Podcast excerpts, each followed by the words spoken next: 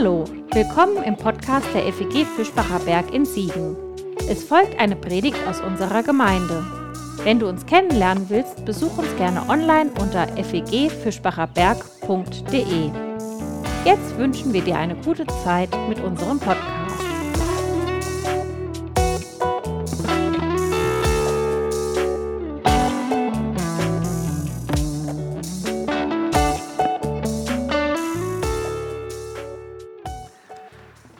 Diese Woche haben meine Frau und ich mal wieder eine Serie zu Ende geguckt. Ähm, da hat es uns irgendwie hinverschlagen, dass wir immer mal wieder so Serien haben, die uns durch die Wochen begleiten. Und da haben wir jetzt gerade in dieser Woche eine fertig geschaut, die so in mehreren Staffeln wieder war. Und dann wurde die letzte Staffel auch noch in Teile geteilt.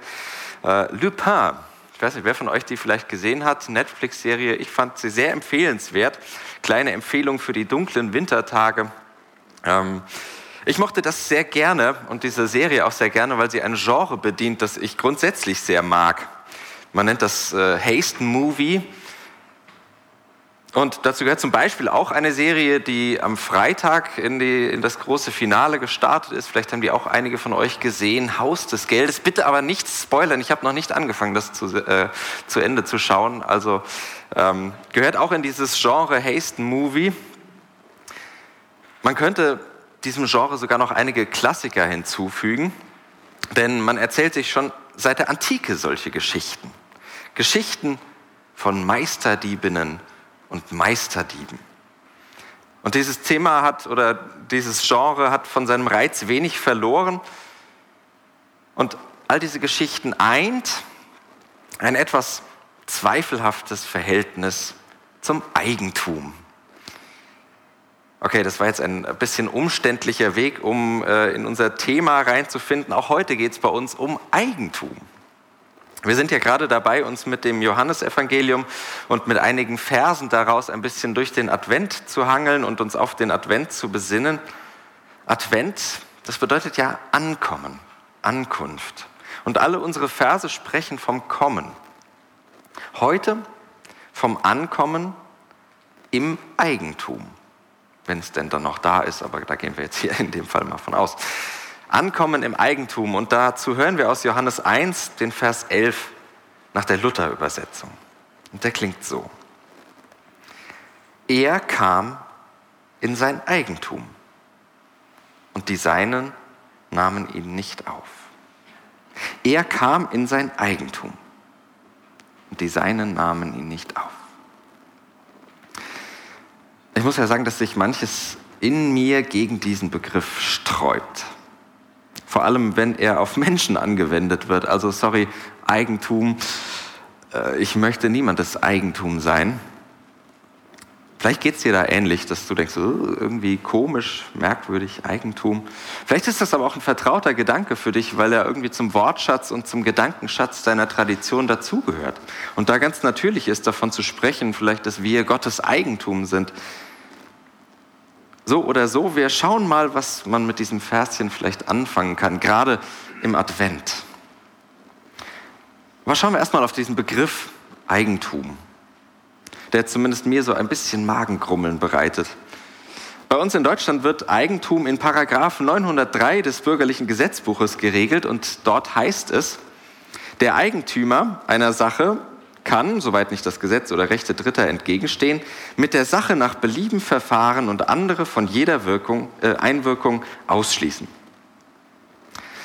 Heißt, mit deinem Eigentum kannst du eigentlich machen, was du willst. Und ich kann mir vorstellen, dass bei unserem Bibelvers ein paar Assoziationen anspringen in diese Richtung. Gott als willkürlicher Eigentümer, ich als Eigentum ohne eigenen Willen mal überspitzt gesagt. Vielleicht kennst du solche Gedanken, die ja immer wieder mal begegnen, auch in den unterschiedlichsten Fragen, wenn man sich über Dinge austauscht und diskutiert. Und da gibt es Glaubensformen, die die Möglichkeit zur eigenen freien Entscheidung ziemlich einschränken. Manchmal eben auch mit diesem Hinweis, ja, wir sind doch das Eigentum Gottes. Du darfst ich muss, wir sollen, das sind dann die sprachlichen Kennzeichen solcher Eigentumstheologien. Und unser Vers und manch anderer in der Bibel scheint dem Recht zu geben. Aber apropos Recht, nochmal Paragraph 903 im bürgerlichen Gesetzbuch, der geht nämlich noch weiter, ganz interessant, wie ich finde. Da steht nämlich, habe ich jetzt gar nicht hier drin, Moment, ah, nee, habe ich gar nicht mitgebracht. Aber da steht, der Eigentümer eines Tieres hat bei der Ausübung seiner Befugnisse die besonderen Vorschriften zum Schutz der Tiere zu beachten. Der Eigentümer eines Tieres muss besondere Vorschriften zum Schutz der Tiere beachten. Also, wenn man von Gott als Eigentümer sprechen möchte, dann wünschte ich mir durchaus so eine Einschränkung. Bitte die besonderen Vorschriften zum Schutz der Menschentiere beachten. Gerne als Appell an Gott. Wir haben ja gerade in unserer äh, Urgeschichtenserie die Sintflutgeschichte gehört, da möchte man das auch vielleicht rufen. Bitte die Vorschriften zum Schutz der Menschentiere beachten. Als Appell an Gott und als Appell an alle, die von Gott reden. Bitte die besonderen Vorschriften zum Schutz der Menschen beachten. Ich glaube, damit wäre schon ganz viel gewonnen. Und damit wäre vielleicht auch manch religiöses Leiden verhindert. Und damit sind wir schon mittendrin in den Fragen, die wir uns bei diesem Text stellen müssen, die wir irgendwie klären müssen. Was hat es mit diesem Eigentum auf sich? Und wie kann man diese Sache mit dem Eigentum in unserem Vers verstehen, damit es eben nicht so schief wird, wie es schief werden könnte? Und ich finde, die besonderen Vorschriften zum Schutz der Menschentiere sind da schon eine ganz gute Spur. Wir schauen mal aber noch in ein anderes Gesetz, ich habe es gerade schon kurz an der Leinwand gespoilert, äh, und lesen damit weitere Spuren, die ich dann nach und nach versuche, danach äh, in etwas adventliche Stimmung zu tauchen. In unserem Grundgesetz, nämlich in Artikel 14 Absatz 2, wird festgehalten, Eigentum verpflichtet. Sein Gebrauch soll zugleich dem Wohle der Allgemeinheit dienen. Darüber müsste man aus meiner persönlichen Sicht auch politisch mal häufiger reden, über diesen äh, Teil unseres Grundgesetzes. Aber das ist heute nicht mein Thema. Worum es mir mit dem Grundgesetz geht, ist eine Spur, die ich in unseren Bibeltext hineinverfolgen möchte. Nämlich Eigentum ist etwas, das uns wenigstens in der Idee miteinander in Berührung bringt. Die Einzelnen, die Eigentümerinnen und die Allgemeinheit. Es bringt zusammen, lässt mich auf die anderen gucken. Und es braucht diese beiden Seiten des Eigentums, die Rechte, aber eben auch die Pflichten. Und mit dem Versuch, beides irgendwie in ein gesundes Gleichgewicht zu bringen, komme ich tatsächlich unserem Bibelvers ein bisschen näher. Er kam in sein Eigentum und die Seinen nahmen ihn nicht auf. So die Lutherbibel und mit ihr auch die meisten anderen Übersetzungen. Er kam in sein Eigentum. Dem sind wir jetzt ein paar Minuten relativ blind gefolgt, mehr oder weniger. Ich finde ja, dass dieses Wort Eigentum schon eine riesige Distanz aufmacht. Zwischen Gott und der Welt, zwischen dem Besitzer und dem Eigentum, oder? Eigentum und Besitzer, da sind auch die Machtverhältnisse völlig klar. Haben wir ja schon in den Gesetzen gehört, der kann machen, was er will mit seinem Eigentum. Aber schon der Blick weiter in die Gesetze und genau hinein lässt mich ein wenig umdenken und merken, so einfach ist es nicht. Und ich würde auch sagen, so einfach darf man es sich mit Gott, um Gottes Willen, nicht machen. Mit Gott ist es schon so viel schwieriger und deshalb aber auch so viel schöner und hoffnungsvoller. Aber der Reihe nach und wir gehen noch mal ganz an den Anfang und wir hinterfragen noch einmal die grundlegenden Basics, nämlich unseren Text und seine Übersetzung. Ab und zu muss man sich ja mal daran erinnern, dass die Bibel gar nicht auf Deutsch geschrieben wurde, also wir da nicht äh, eins zu eins den Text vor uns haben, und das bedeutet auch, dass jede Übersetzung immer schon interpretiert, immer schon eine Richtung vorgibt, aus den vielen Möglichkeiten, die die Grundtexte manchmal bieten, auswählt und eine Richtung vorgibt. Also auch ein kleines bisschen verzerrt. Deswegen muss man das immer auslegen, immer fragen, was es bedeutet. Also bei Luther kommt Gott von irgendwo weit her in sein Eigentum Und ich finde, das hat etwas Fremdes, etwas Distanziertes. Bei anderen, und wie ich finde, näher am Wortlaut, aber heißt es, Gott kommt in das Seine. Ich weiß nicht, ob du einen Unterschied spürst. Mir geht das so. Mir klingt es plötzlich ganz anders. Man kann den griechischen Text mit Eigentum übersetzen, das funktioniert. Aber das ist schon recht weitgehend interpretiert und vor allem dabei wird mir die Pointe dieses Textes, dieses kurzen Verschens nicht deutlich genug. Eigentum, das betont irgendwie einen Unterschied, vielleicht sogar einen Gegensatz, auch wenn uns der Blick in die Gesetze ja schon gezeigt hat, dass das nicht unbedingt sein muss. Das Seine dagegen betont sofort, hier gehört was zusammen. Etwas gehört nicht irgendwem als Eigentum in dem Sinne, dass man etwas besitzt, sondern etwas gehört irgendwo hin. Oder noch besser, etwas gehört zusammen. So wie wir davon sprechen, dass jemand meine Frau ist oder dein Mann. Das ist keine Besitz und im besten Fall auch keine Machtaussage, sondern das sagt, die gehören zusammen. Die Seinen, das ist nicht der Besitz, das sind nicht die Hörigen, die auf den Besitzer und Gebieter hören, sondern das sind die Angehörigen. Nicht die, die einem gehören, sondern die Angehörigen. Ein bisschen irgendwo tief im Hinterkopf höre ich die Geschichte von der Menschenschöpfung, ein Bild, das uns gleicht. Nicht das Machtgefälle des Eigentums wird in unserem Vers erzählt, so wie ich ihn lese wenigstens, sondern das Gefallen daran, zueinander zu gehören. Nicht die Distanz, sondern eigentlich eine unglaubliche Nähe. Er kam in das Seine. In dieser Spur geht es dann auch nicht mehr um Rechte und Pflichten des Eigentums, sondern es geht ums Miteinander um ein ständiges Ringen um die gemeinsame Sache. Was wollen wir füreinander? Die, die zusammengehören, mit unseren Angehörigen. Wie wollen wir miteinander leben? Meine Leute, also meine Angehörigen, die irgendwie bei mir sind, die weise ich ja nicht ständig auf Rechte und Pflichten hin und wir versuchen das irgendwie so zu verhandeln, sondern wir leben miteinander und wir suchen einen gemeinsamen Weg einen gemeinsamen Weg durchs Leben. Und ich glaube tatsächlich, dass das einer gesunden Vorstellung von Gott gar nicht so unähnlich ist. Denn Gott ist für mich zumindest nicht dieser gebietende Eigentümer, sondern vielmehr Angehöriger. Gott ist vielmehr irgendwie der Drive des Miteinanders, eine Stimmung des Füreinanders eine Dynamik auf der Suche nach dem guten Leben. Gott ist für mich das, was gute Gemeinschaft entstehen lässt, da wo wir zusammengehören. Gott ist Nähe, nicht Distanz, sondern Nähe.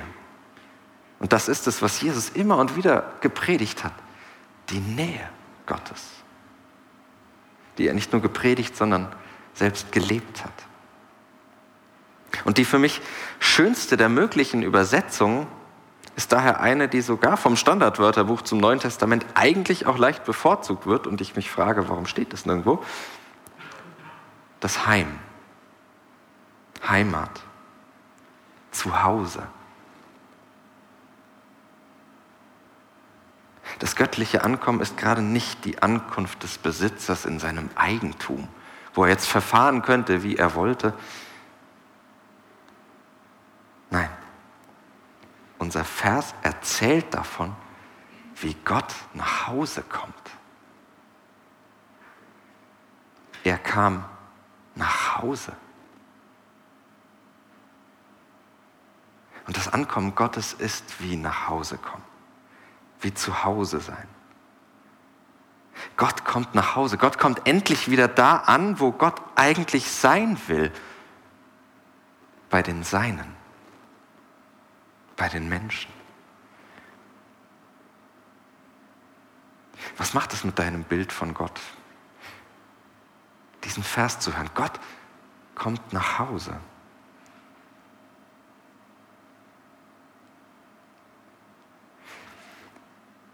Ich bin der, gerade im Advent, der zu Hause wartet. Und für mich ist das Nachhausekommen Gottes ein wunderschönes Bild, wie so das Ende des Wartens auf jemanden, den ich lange vermisst habe. Das Warten auf eine Partnerin, Freunde, Kinder. Du kennst das äh, bestimmt, dieses Gefühl, dieses vertraute Geräusch des Haustürschlüssels im Schloss, das Poltern des hochgefahrenen Garagentors, wo du weißt, ah, er kommt nach Hause, sie kommt nach Hause. Oder das Brummen des ersehnten Autos, das du kennst, das Klappern des Briefkastendeckels oder die Art und Weise, wie nur diese eine Person die Treppe hochgeht. Und das Warten hat endlich ein Ende. Advent, das Ankommen Gottes redet davon, von diesen Momenten, wo die Sehnsucht gestillt wird. Advent erzählt von diesem Gefühl, wenn jemand ankommt, der mir unendlich gefehlt hat. Der Advent in all seiner lichterfüllten Besinnlichkeit kündigt an, dass das Vermisste zurückkommt, das Verlorene gefunden wird, dass das fast Vergessene in Erinnerung gerufen wird. Der Vermisste, Verlorene, fast vergessene Gott. Gott kommt nach Hause. Das ist Advent. Er kam nach Hause. Er kam nach Hause, aber seine Angehörigen nahmen ihn nicht an. Der Advent erzählt von diesem Nachhausekommen-Gefühl. Aber leider nicht nur das. Er ist auch die Geschichte von unerfüllter Sehnsucht. Er hat auch ein Gespür für die gebrochenen Herzen und für die verunglückte Gemeinschaft, für das misslingende Miteinander. Advent erzählt vom heimgekehrten Gott genauso wie von der Tür, die diesem Gott vor der Nase zugeschlagen wird. Und in diesem so kurzen Satz, der vielleicht so unscheinbar ist auf den ersten Blick, versteckt das Johannesevangelium die ganze tragische Geschichte menschlicher Beziehung. Zwischen Sehnsucht und Verletzung, zwischen Nähe und Distanz, Annahme und Ablehnung. Die ganze Bandbreite menschlicher Beziehung in Gott selbst, in Gottes eigener Geschichte, in der göttlichen Geschichte. Und diese göttliche Geschichte ist eben keine völlig abgedrehte, abgehobene, die von uns, uns von irgendwelchen Dingen erzählt, mit denen wir sonst nichts zu tun haben, die uns völlig fremd wären, sondern sie erzählt vom Leben, von unserem Alltag, von dem, wonach ich mich sehne, nach Hause kommen und zu Hause sein. Sehne mich danach, dass die meinen nach Hause kommt, dass Gott nach Hause kommt. Dieses Gefühl, endlich irgendwo hinzugehören. Und diese Geschichte bewahrt sorgsam dieses gut bekannte Gefühl auf, mir wird die Tür vor der Nase zugeschlagen. Und womöglich kennst du solche Episoden selbst, weil es Zeiten gab, in denen dein Zuhause kein sicherer Ort war. Weil du Momente erlebt hast, in denen deine Glaubensheimat zur Fremde und zur Wüste geworden ist. Weil du es kennst, nicht richtig anzukommen. Vielleicht kennst du es sogar, dass du am Ankommen gehindert wirst oder sogar zum Gehen genötigt.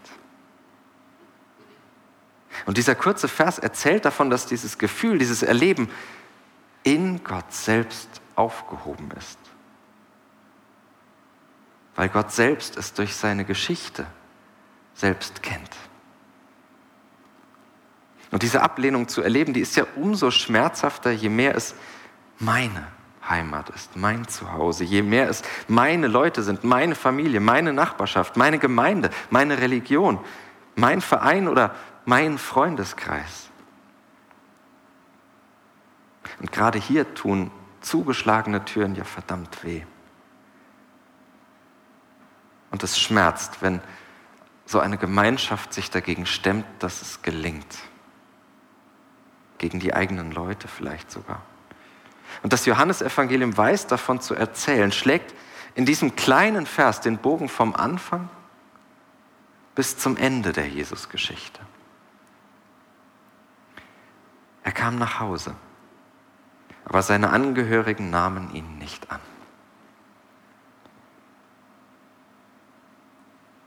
Der ankommende Gott ist keine Fremde. Der heimkehrende Gott ist kein gebietender Besitzer, der uns seinen Willen aufzwingt, sondern Gottes Advent ist die Sehnsucht danach, dass die Schöpfung zu ihren Wurzeln zurückkehrt. Sich gerade in dieser Ankunft darauf besinnt, was wirklich wichtig ist und was dem gemeinsamen Leben dient. Advent ist Aufruf und Hoffnung, dass die ganze Schöpfung endlich zur Besinnung kommt. Dass sie endlich mit Gott nach Hause kommt.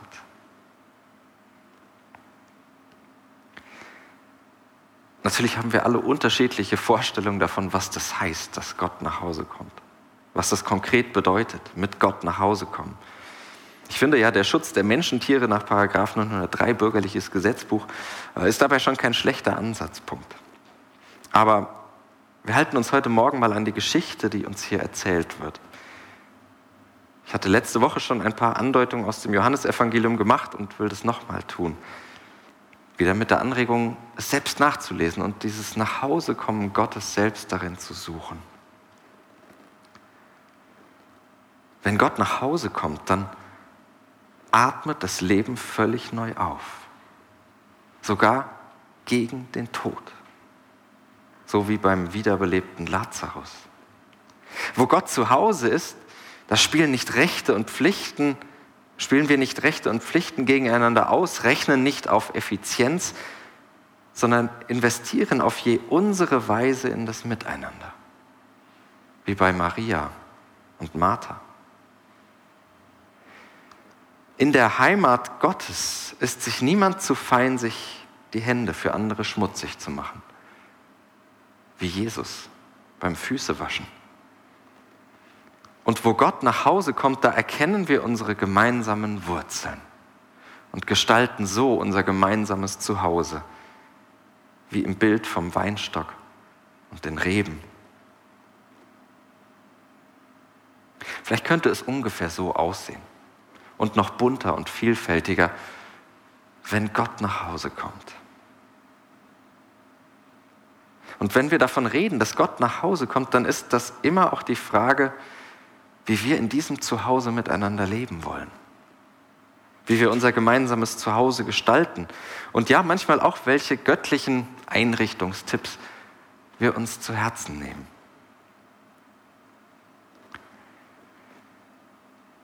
Er kam nach Hause, aber seine Angehörigen nahmen ihn nicht an. Der erste Teil dieses Verses, der war mir heute wichtiger als der zweite, das habt ihr gemerkt, aber sie sind beide wichtig und gehören zusammen, um auch das Gebrochene im Advent nicht zu vergessen, weil es gerade in diesem Advent, wie wir ihn wieder erleben und weiterhin vor uns haben, nicht so leicht ist, besinnlich zu sein und irgendwie nur die Lichterchen zu sehen. Und das ist dann auch der adventliche Drive in meiner heutigen Auslegung, sich auf diesen ersten Satz vielleicht doch für heute und die nächsten Tage zu konzentrieren. Denn Advent erzählt mir doch zuerst das heilsame Nachhausekommen Gottes. Eine göttliche Sehnsucht danach, dass Gemeinschaft gelingt, dass Zusammensein und Zuhause-Sein gelingt und wir unser gemeinsames Zuhause sinnvoll und himmlisch vernünftig miteinander einrichten in unseren Familien, Gemeinden, Städten und Kirchen.